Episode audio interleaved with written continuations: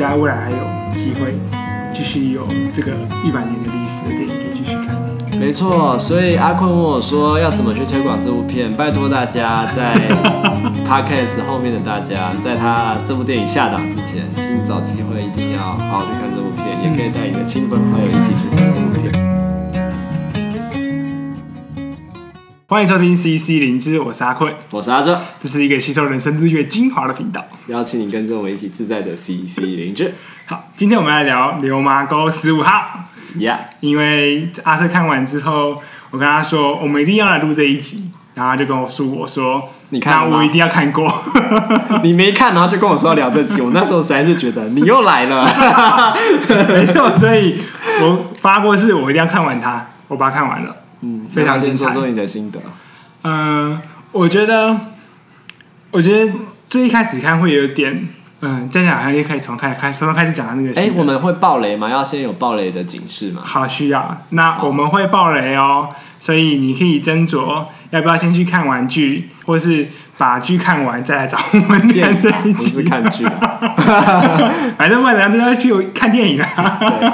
对，对，好，好嘞。就是在看整部电影的时候，我觉得它其实是比较平铺直述的感觉，因为它整部电影它其实都是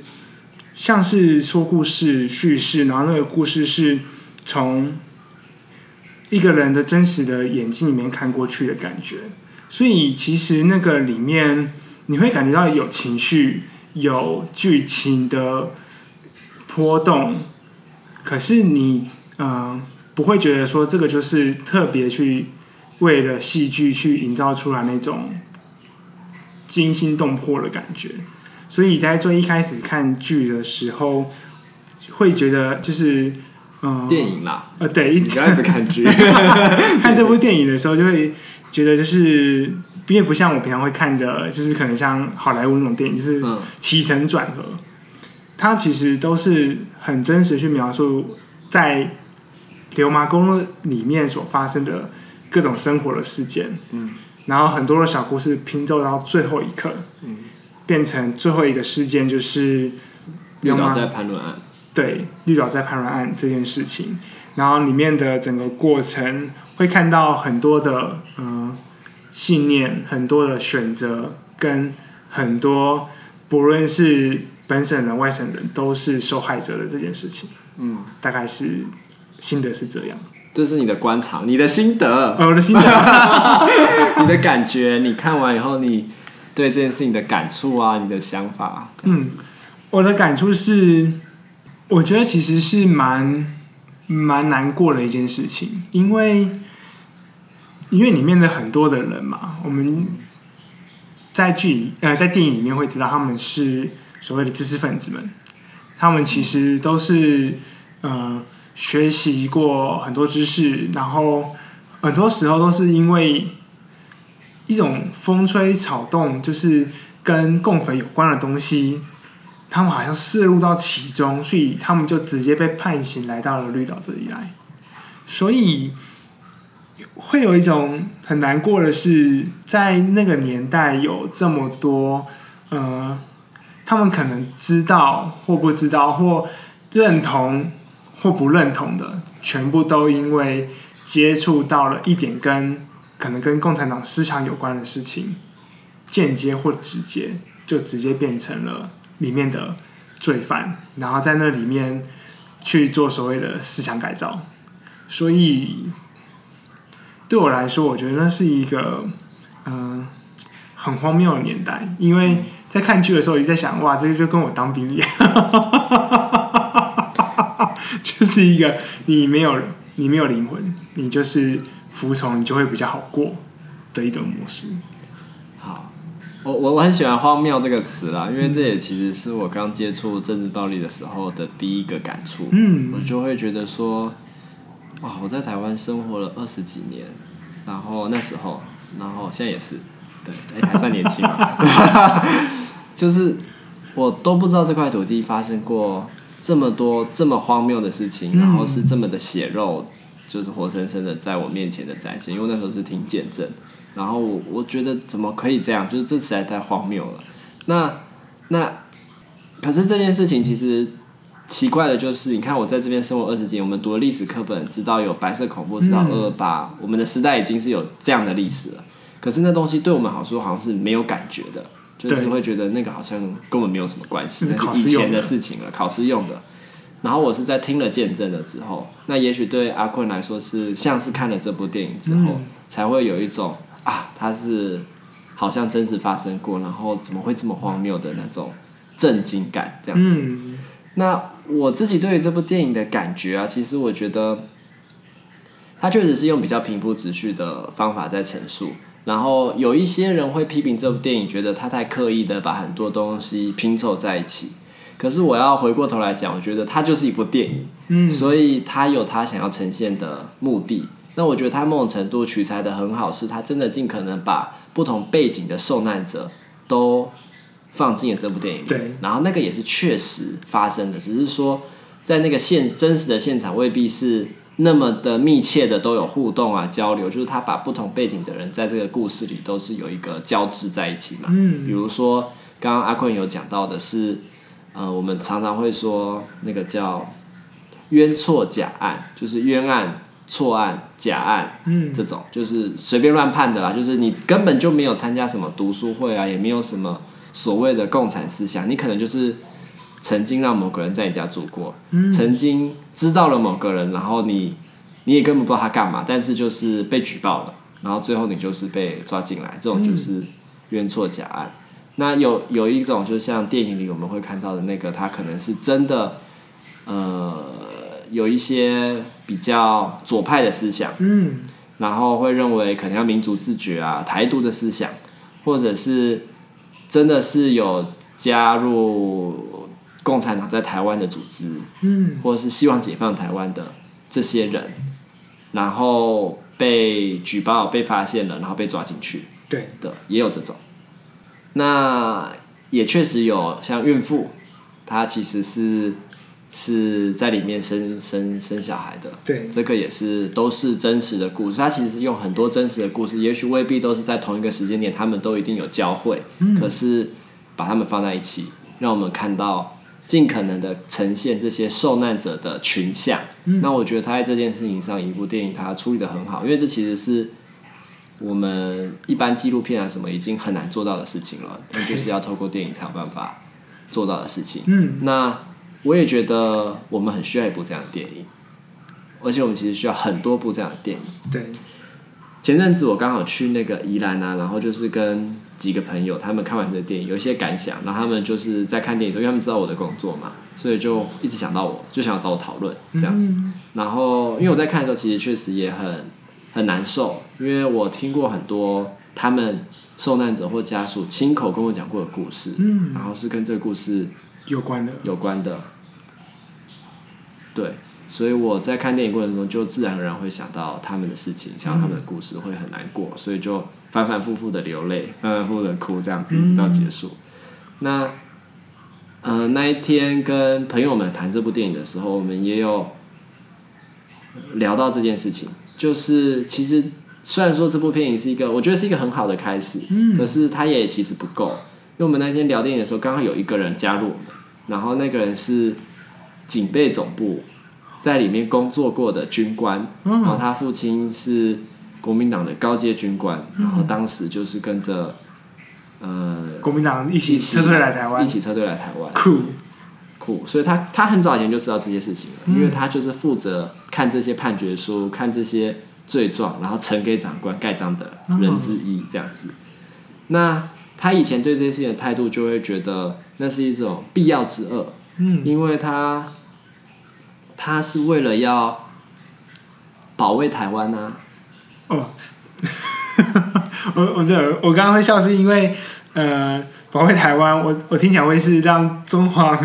民国的政，让国民党的政权在台湾比较稳固。对，就是保护保护中华民国在台湾嘛，要不然台湾现在可能就变成中国共产党的中国人民共和国一部分嘛。对他来说是这样子的一件事情，他们在做一件非常重要跟非常对的事情。嗯，那我我的角度，我就会觉得那时是荒谬，就是他宁可错杀一百，嗯，只要他抓到一个，这样就好。那可是对他来说，这样也是很。很合理跟正确的事情，因为如果你放掉了一个，你可能今天就没有台湾了。嗯，那在那个我们讨论的过程中，就是他也很明白说，他绝对不会去看这部电影。然后我其实就在想，呃，我后来再回想，其实这样子的一个讨论经验是非常好。我们那天有很多的交流，嗯，那那个交流其实是让我们看见说，他为什么没有办法去看这样的一部片，因为那个会让他太难去面对。受难者的位置，因为其实这个这部电影虽然说尽可能呈现历史的这样，但它还是有一个立场。对，它的立场就是站在受难者的位置。对，它是拍受难者的视角，所以影像我们开始就看到它是倒掉的。嗯，我很喜欢那个设计啊，它就是要告诉你，他们看出去的世界是长这个样子的。对，这也充分体会我们在讲平行时空这件事情，就是我们其实活在不同的世界，就真的是活在不同的世界。嗯，比如说那个。退役的军官就跟我说的故事，就有点像是当年周习伟上 BBC 讲的故事一样。他们其实是希望可以解解放中华人民共和国的。对，就是，但是在他们和在他们的想法里面，就是他们深信的是中华民国所传递下来的三民主义的精神。嗯，所以他们是努力去实践这件事情。那所以当到当今的台湾社会对他们来说，这件事情已经越来越不远的时候，也许。习近平的民主是更贴近他们所想象的样子，有些时候是这样。好矛盾啊！习近平的民主，我们用习近平的话说，就是习近平的民主。OK OK，那习近平的共产思想，对，没错。那啊，不过我这就有点扯远了啦。嗯，所以我要讲的话说回来，就是其实是我说这部电影不够，不够在于它只是一个抛砖引玉的过程。对，它需要有更多故事。被呈现，比如说当年确实有一些侦察机飞去中国的领土啊，然后被击落了，嗯、被当战俘了。他们的故事又是什么？嗯、那那些撤退来台湾的军官，他们在台湾承受的是什么？那些老兵去盖中横，他们承受的是什么？嗯、那当然，白色恐怖还有很多很多很多的故事是我们所不知道的，对，或者说就算我们有死掉了，但是是一般大众所不知道的。嗯，那我其实是觉得要让这些故事说出来。然后那才有机会让我们彼此被看见，要不然就会像我跟这个人一开始的对话的状况一样，就是大家都在自己的创伤里，嗯，因为在自己的创伤之中，或者是家族所传承的创伤之中，因为像我对话那个对象，他其实是来自父亲的传承，他不见得是自己的，嗯，那可是因为这些创伤的经验，这些周遭累积起来的集体的世界观跟想法，使得他们没有办法去看见别人，然后而。活在自己的世界里，坚信自己所要相信的事情，嗯，然后才就是只愿意看到那些可以支持自己论点或观点的故事。我我呃很认同阿瑟所说的，但我觉得这也是就是这部电影它困难的地方。不论是最近在炒南投戏院，因为被留言灌爆，然后就下架了这部电影嘛。其实，在创造。对话，创造大家一起去认识这件历史，其实还需要很多的功夫、时间，甚至是讲话的视角等等的。那我呃也必须，我我也想要回应，就是这一开始，其实一开始看我是有点难入戏的，原因是太多的语言讲出来，好像就有点嗯、呃、有点距离感，因为。就是看起来都是 台湾的，然后有些讲日语，然后有些讲那个，呃，我不记得那个就是北京腔是不是很很很很真。字正腔圆还是什么？就是太多的语言。那个是山东吧？山东，我记得，我记得是山东。嗯，不是北京腔，不是北京腔，因为就太多的那种语言方言，对方言东西。其实同一种语言，然后或哎没有是方言，因为有日语，然后也有台语，台语，然后有原住民语，然后也有就是中国各地方的口音，所以整个混杂进来。一开始是就是哎，怎么好像突然间大家都聚集在这里了？怎么有那么多的不一样的国家的全部聚集在这个地方？嗯。但是也可以理解，就像刚刚阿瑟所说，他其实是为了去凸显一个东西，就是其实，在那个事件里面，每一个人都是受害者，因为不论是我们所看到的那些罪犯们，应该说很多人都是受害者。我觉得不能说每一个人，不是每一个人，因为绝对有一些人是可以做一些不一样的事情的。我觉得我是，嗯、至少我对我来说，我是站在一个比较靠近人权的角度来想这些事情。就像在纳粹一样，每个军官，每一个层级的我们所谓的加害体系里的，对，他还是有一定的选择程度。嗯、所以他有受害的层面没有错，可是他也有他要承担的责任。那我觉得，像我们今天要去谈。要不要去追究加害者？我们不是真的说好像一定要去判什么刑什么的。当然，呃，要不要做这件事情可以再讨论。可是最重要的是，你也不用办法让每一个人去承担自己应该承担的责任，也让自己去理解到自己受害的那个面向是什么，去放下下应该说什么？嗯，那英文讲久了，现在中文不太会讲，你要用英文讲出来，就是让自己所承担的那个。罪责可以稍微放松下来，因为他也许否认，但其实那个可能都藏在他们的心中。嗯嗯，然后或者去好好的去面对那些他们所应该承担的部分。OK，啊，我觉得像阿瑟所说的，因为我后来有去看，就是在那个范奇斐，就是有一个匪夷所思，他要就邀请的这部片的导演就是姚文智，他不是导演。他不导演，他是制片吗？还是他是出品人？哦、反正他就是负责说啊，发想我要做这部片啊，然后什么什么。但是导演是另有其人。还是周美玲。嗯，那我觉得很有趣，因为他就在里面访谈就问了一个很重要的问题。我觉得这也是我今天想问阿车的。嗯，就是他问他，他问姚文志说，就是你要怎么样让这部电影让。年轻人知道，让年轻人去知道过去台湾发生的历史，你怎么样去吸引他们来看这个东西？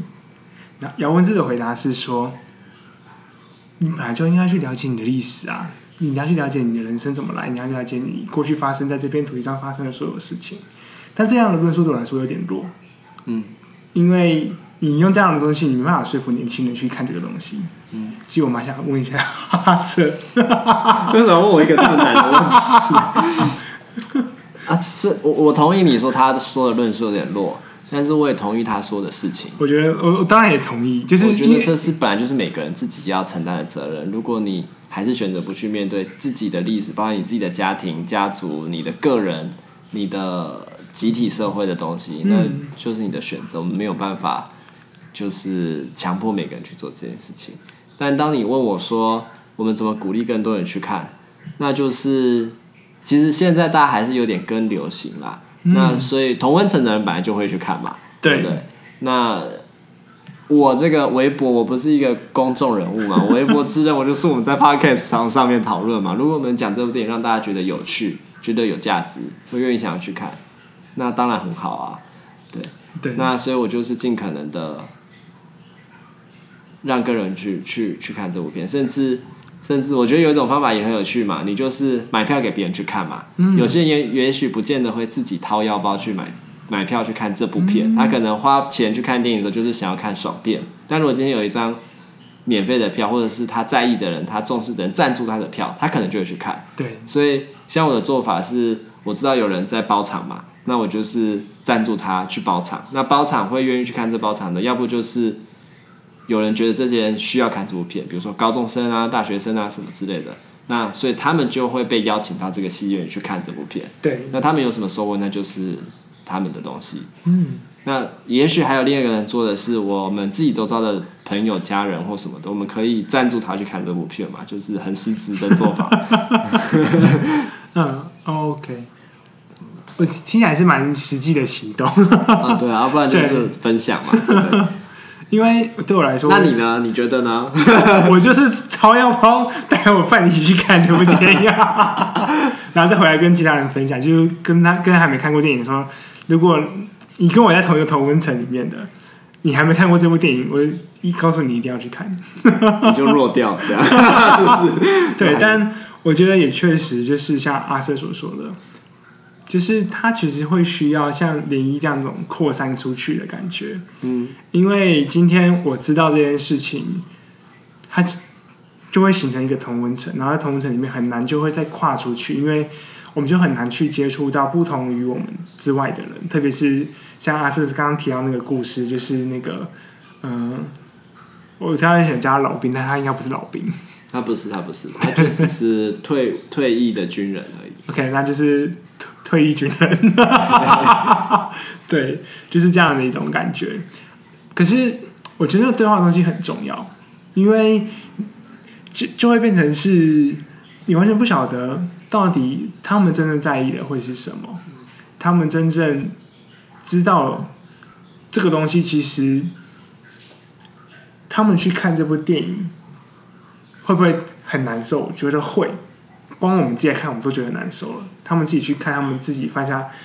或是他们可能祖先有犯下过一些，他们也不没有没有办法想象那种荒谬的事情的时候，我觉得那一定是一个很分裂的一种感觉。嗯。可是也确实在那个分裂里面，其实，对啊，就是大家都，我觉得在那个环境里面，大家其实都想做一件事，就是我怎么求生存。嗯这件事情包含到现在，他们也是很跟那个电影里面那些小队长啊，那个感觉很像，就是对我没有办法说我做的事情一定正确，可是我至少要先顾好我自己的那种感觉。可是，对啊，我觉得大家都在做这件事情，但是却没有呃，却没有一个机会可以好好的去沟通或交流，或像阿策跟那个退役军人一样去。可以彼此，就算你没有想要看，或是你没有认同，但是至少我们都知道这段时间发生过这件事情。对啊，对，我觉得这就是共存在这个社会这块土地上所共有的回忆跟记忆。对，嗯，只是我们对于这段记忆的解读方式很不一样。我觉得其实啊，就是对于记忆的解读方式不一样，是因为我们真的拥有不一样的记忆。对，比如说像那个退役军人，嗯，跟。我想受难者家属就有很不一样的记忆。嗯，那个退役军人他一直都是站在就是我们在保卫台湾。呃，以受害者受难家属来说，就是站在加害者的位置上。嗯哼。那可是对于他们来说，他们觉得自己某种程度也是更大的受害者。比如说被共产党就是逼迫到台湾，被整个。整个大洪流的时代下，就被迫离乡断根了。对。然后他还有跟我分享到，比如说在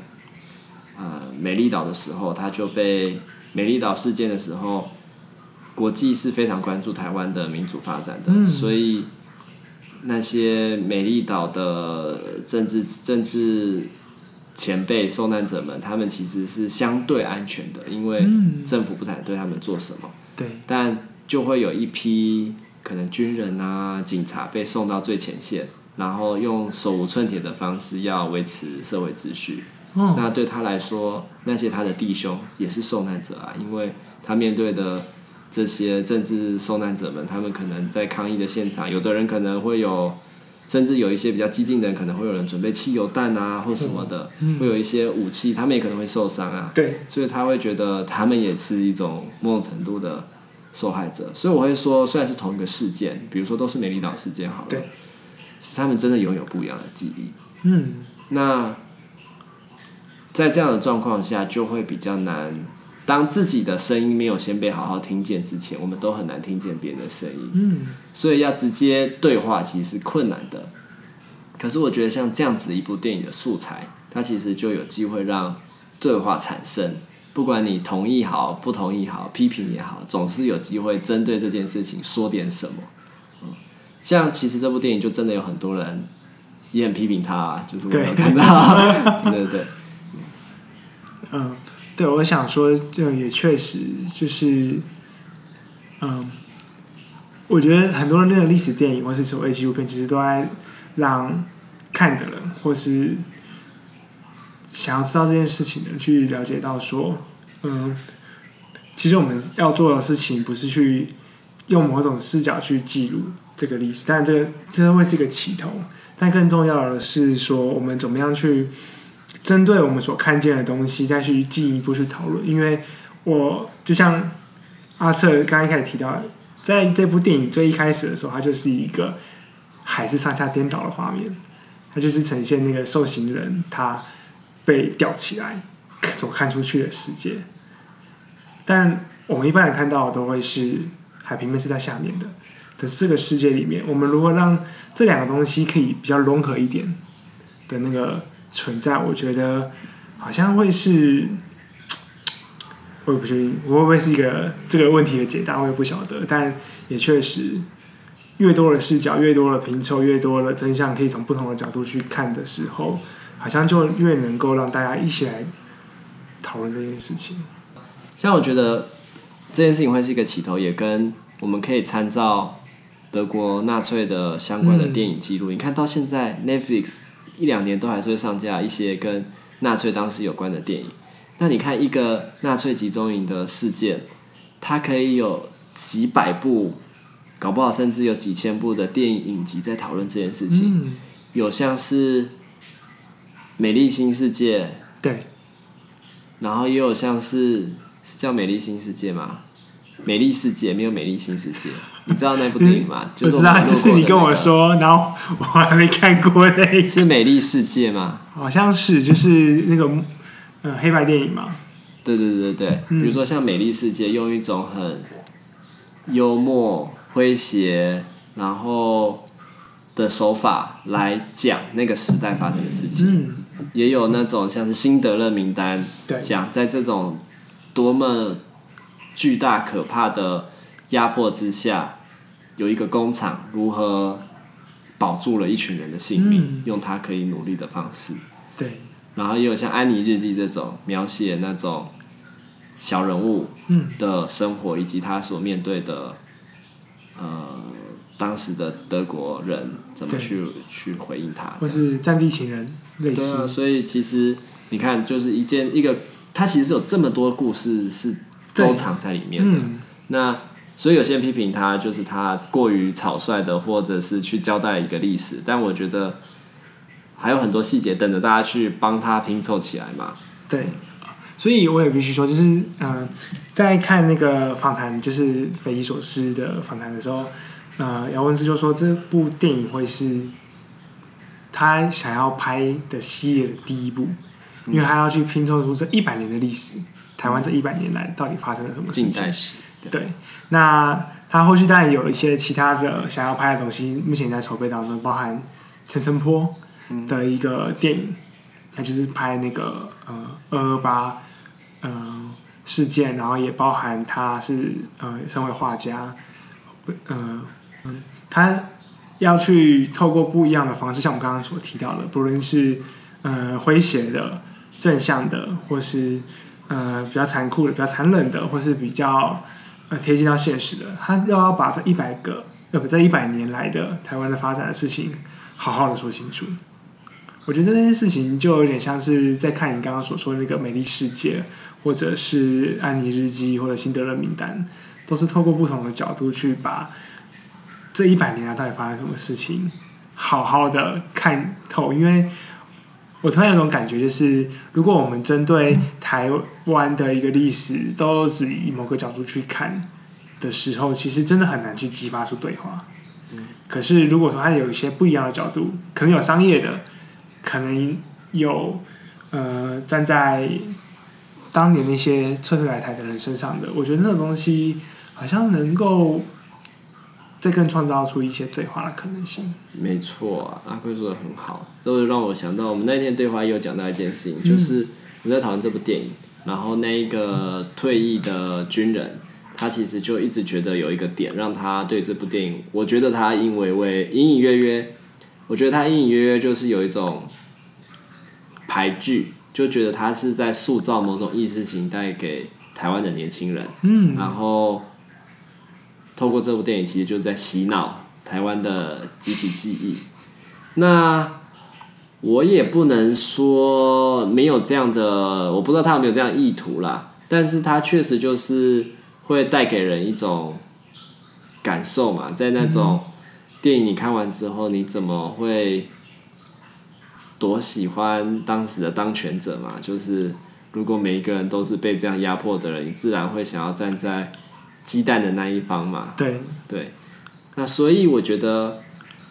就像阿坤所说的，那在当权者那边有没有更多故事可以被说出来？嗯，然后可是其实困难的就是在于里面的故事是更难有机会被说出来的，因为他们常常更不愿意去谈嗯这些事情。这也是我们常常面对。我们现在有，据我所知有两万多个受难者的家庭，百孔里面，可是我们没有任何一个在加害体制的，或者说非常少加害在加害体制的人愿意出来讲。当时里面发生的事情跟故事，嗯，但那其实是整个历史非常重要的一部分啊，就是不是只是受害者这边的声音，嗯，有加害者这边的加害体系里面的人的声音，对，对，我觉得是，那但当然真的是要让所有声音都出来，可能真的有很多背景因素，不论是意识还是政治还是什么东西的考量在那里面。但我们就回归到这部电影，可能因为时间差不多，我们就做一个总结，这样子。其实我最好最让我感动就是最后那个那个宴上，就是他被